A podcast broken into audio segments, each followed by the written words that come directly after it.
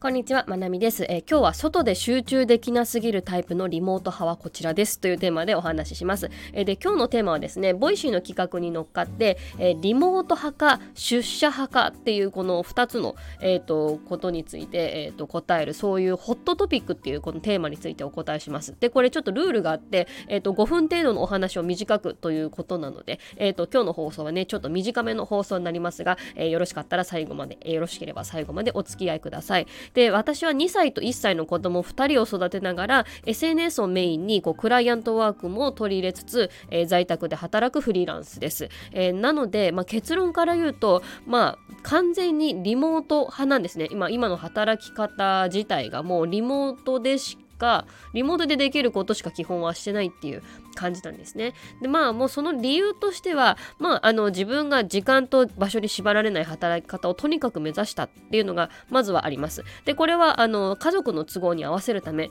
えー、全国転勤のある夫と,、えーと、2歳と1歳のちっちゃい子たちの、えーと、体調とか、えー、生活とかに合わせるために、えー、こうしたっていうのは、まあ、あるんですけれどもよくよく考えたら、うんと実は私が苦手なことを避けた結果あの外で集中できないっていうタイプ。かつあの職場でいろんな人と同じ空間で働くのが超苦手なんですね。なのであの苦手を避けまくった結果自宅で孤独にリモート派っていうあの結論にね至りましたね。で私学生時代からあのお友達と一緒に勉強するいわゆる勉強会とか宿題会とかの意味が全然わからなくってうんと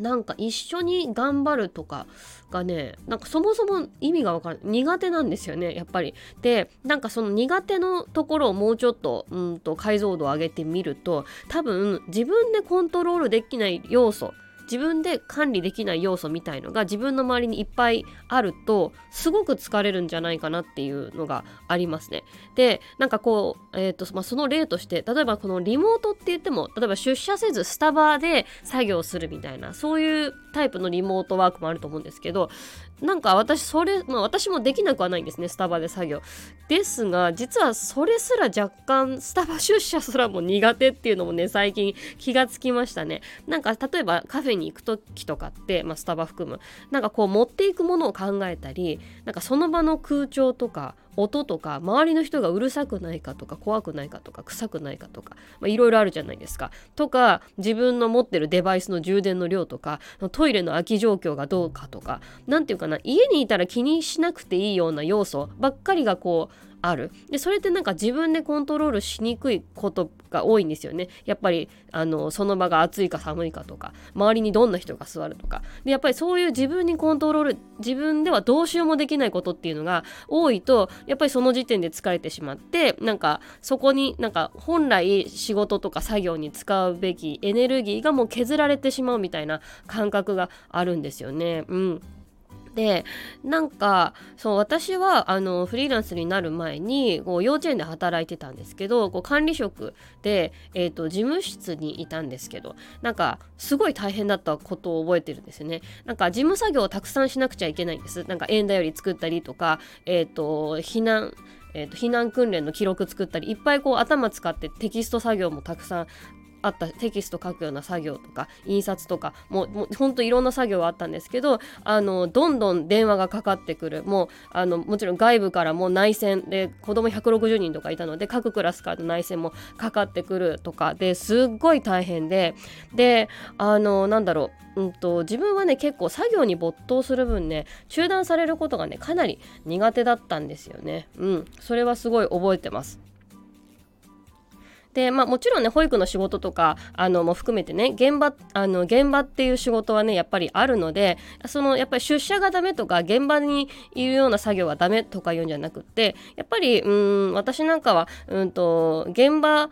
での仕事現場でするべき仕事っていうのとやっぱ事務作業みたいなとことなんかちゃんと分けてなんか今保育現場とか教育現場なんか事務作業はもっと外注すればいいのにとかっていうのは結構思ったりしますね。なんかあの出社がダメとかリモートがダメとか、うん、いいとか悪いとかよりもなんかそれぞれの場所でそれぞれに合った人がそれぞれ頑張ればいいのにっていうふうに思ってるんでなんかあのいつか自分がする子育て支援事業とかやりたいなとか思ってるんですけどそういうことが実現できるようにな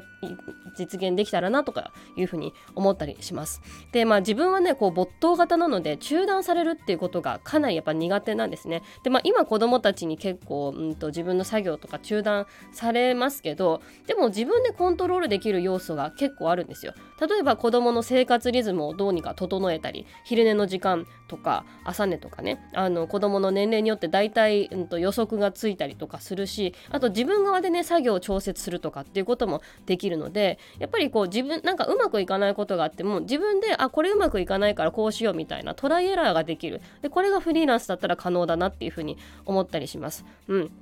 でこれがやっぱり出勤して出社してあのいろんな人と一緒にあの働いてたりすると結構難しいかなというふうに思います。なので自分でコントロールできない要素が多い中で働いてるっていう方もしいたらあの私からしたらそれってめっちゃすごいことですよってただひたすらに思いますね。うん。でまあ私はなのでこういう働き方を、まあ、前向きに好きなことを選んでっていうよりも結構逃げて逃げての結果でね、えー、今に至ってます、えー、まあ今日はちょっと短短めの放送なので言い足りないことたくさんあるんですけど、えー、とまた明日の Voicy でね少し話そうかなというふうに思ってますというわけで今日は外で集中できなさすぎるタイプのリモート派はこちらですということで、えー、リモート派か出社か出社派かっていうことについてお話ししました。